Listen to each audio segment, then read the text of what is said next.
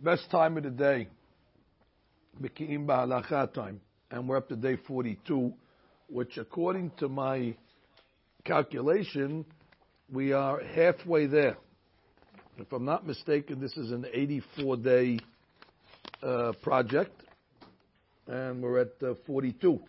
So congratulations to our members that we've reached the halfway mark. And we are not at the halfway mark of the Sidur yet. We're actually early on, and we're at Baruch Sha'amar.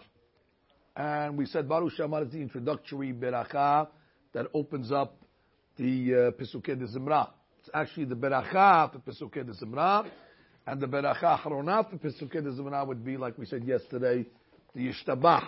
It is the custom in most congregations to sing the Baruch She'amar in a melodious tune. Now, by us and our community, by the Syrians, during the week where everybody's running to work, so we just say the Baruch She'amar like the rest of the prayer. But on Shabbat, where we have more time, so they put a uh, they put a jingle to the Baruch She'amar. A trivia question: What is the tune that the Syrians adopted for Baruch She'amar? It is actually the same tune as the Hatikva.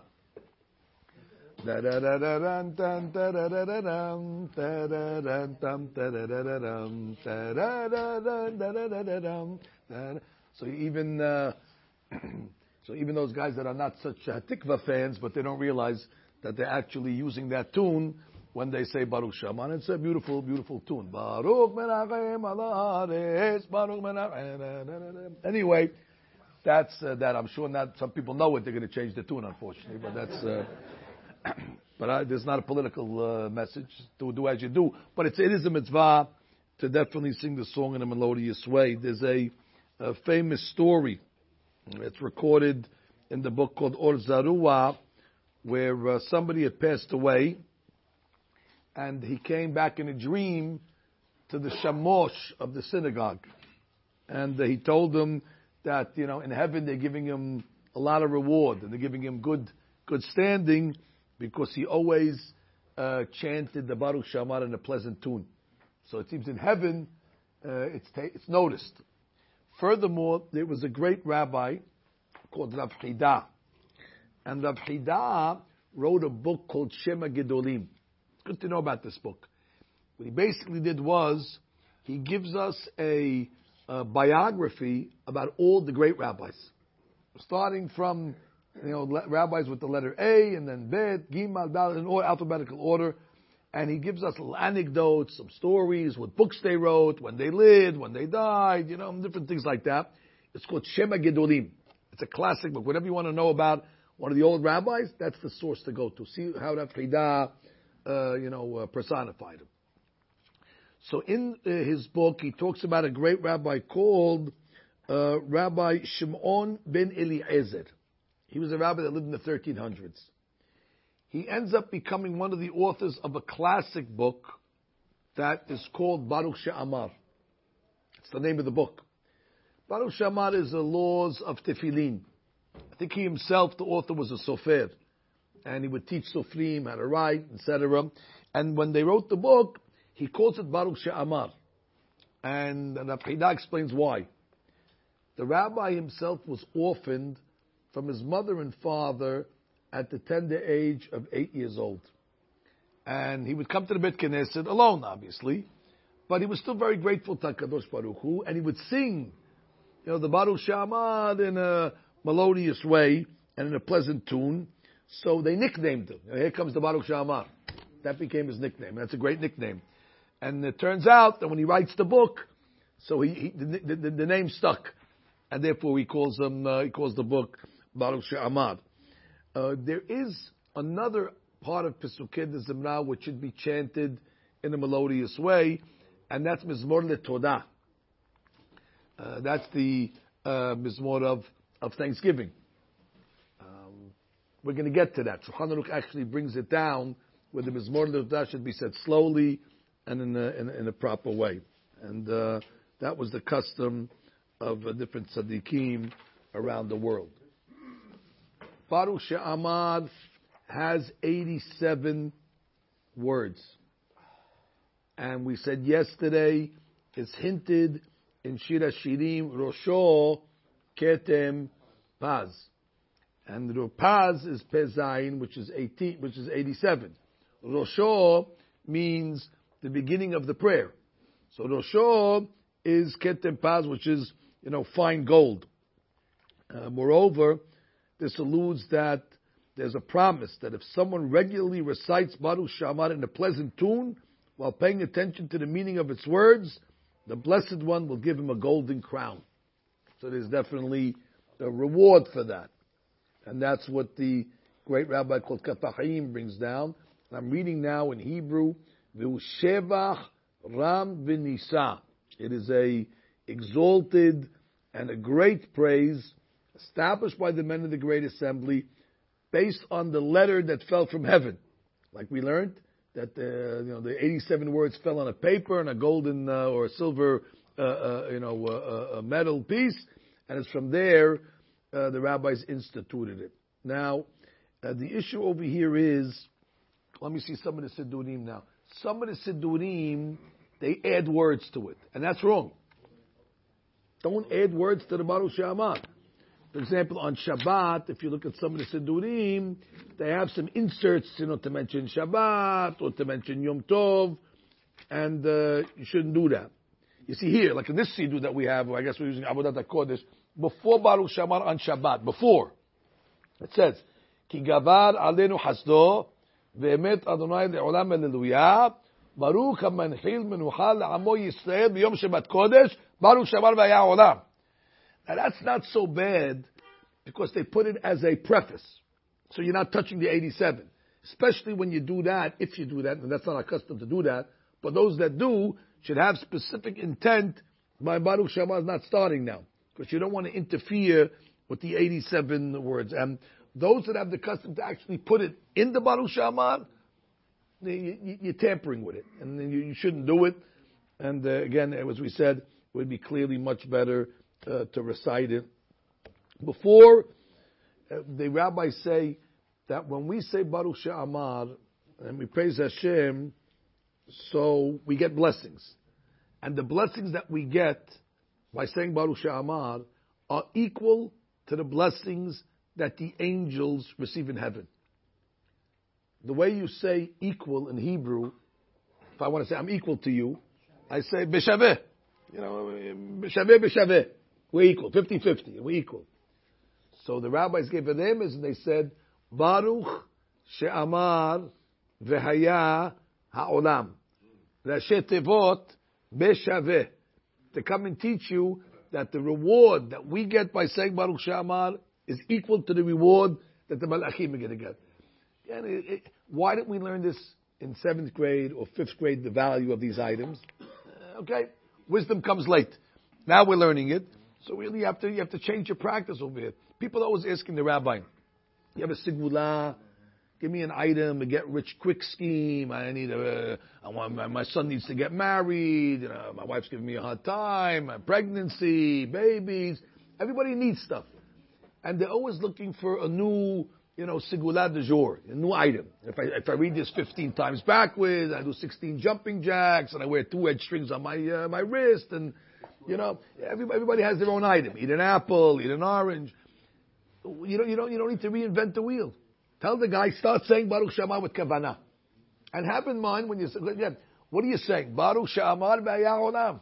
Hashem, you said you created the Baruch Omer Ve'oseh. That means God says, and it happens. We said once that if you ever went to a magic show, so the magician, before he pulls the rabbit out of the hat, he says abracadabra. And abracadabra turns out to be Hebrew. Abra, Abra, I will create. Kedabera, according to my word. Who creates according to his word? Hashem. So the magician who's trying to act like God says, Ibera kedabera. I'll create the, the, the, rabbit out of nothing, out of, out of my word. Hocus pocus. So if HaKadosh Baruch Hu can create just by saying, so therefore you need things in your life, you need the different items. So the praise of Hashem is recognizing that power. So when you recognize that power, you're able to tap into that power. So you don't need to find any, any the guy accepts upon himself, I'm going to start saying Baruch Shamar from the Sidur, because if you don't say it from the Sidur, you might miss one of the 87 words. And over here we don't say rubo kulo, that if you go majority is like you did the whole thing. It has to be, has to be, be specific. It seems uh, that it's a code. That's, that's possibly, that's possibly. I'm not sure if that's the reason, but anything is possible.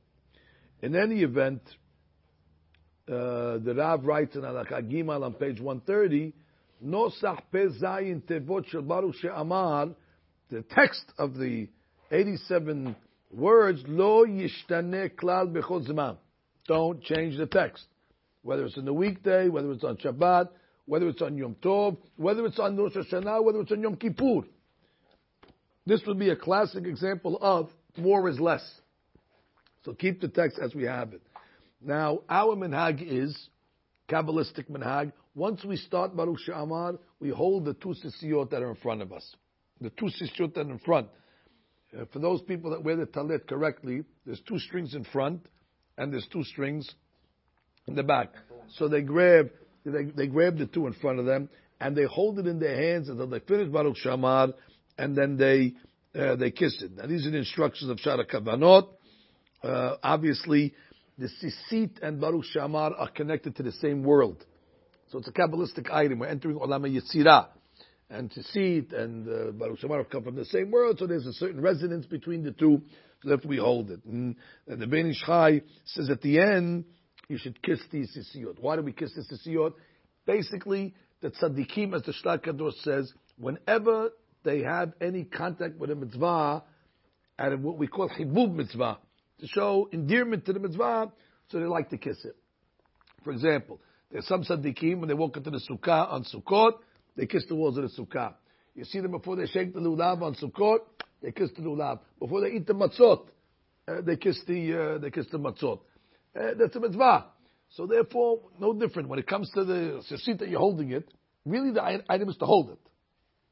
The kissing is not brought down by Sha'ar HaKavanot, but still we always have a custom. When we walk by the door, we kiss the mezuzah.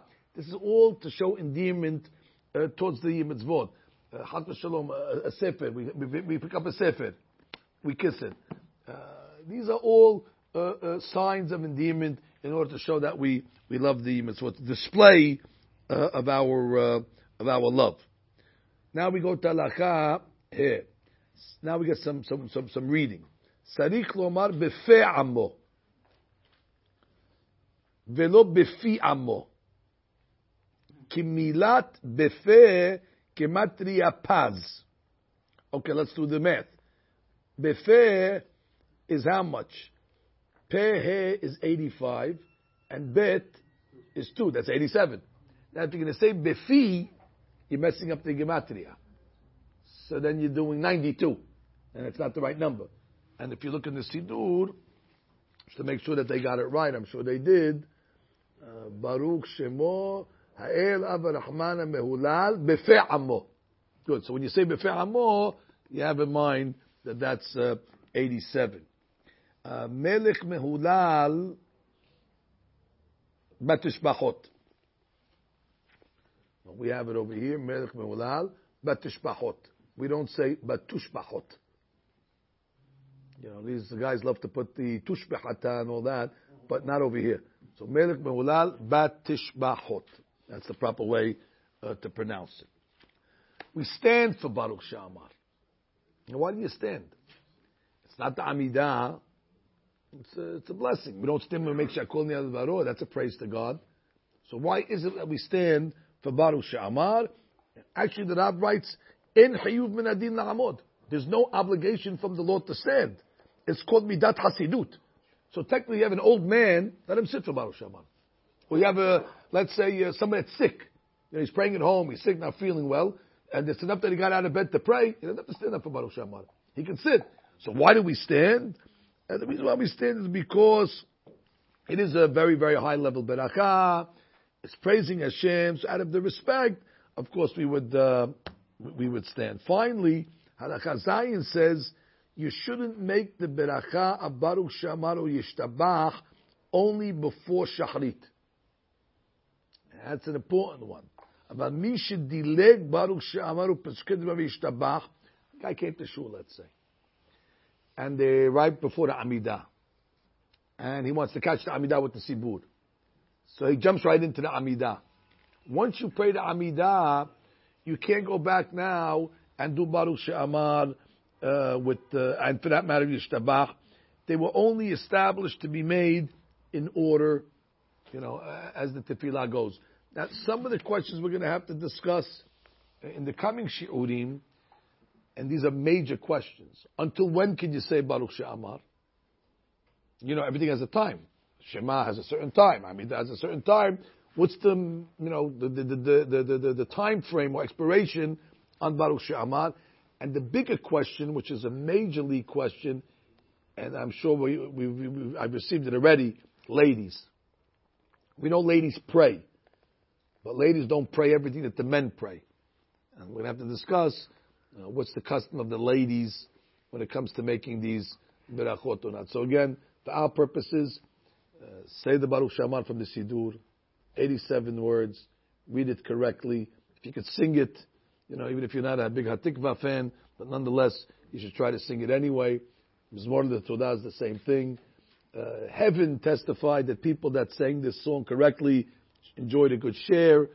Uh, the Baruch She'amar book is named after the young orphan that was careful to sing it correctly as well. Don't add anything to it. Here, less is uh, more is less, and it's a great sigula. Uh, in heaven, you're equal to the angels. Baruch She'amar ve'haya be'shaveh. The angels' blessings are the same blessings that the people receive who say this correctly.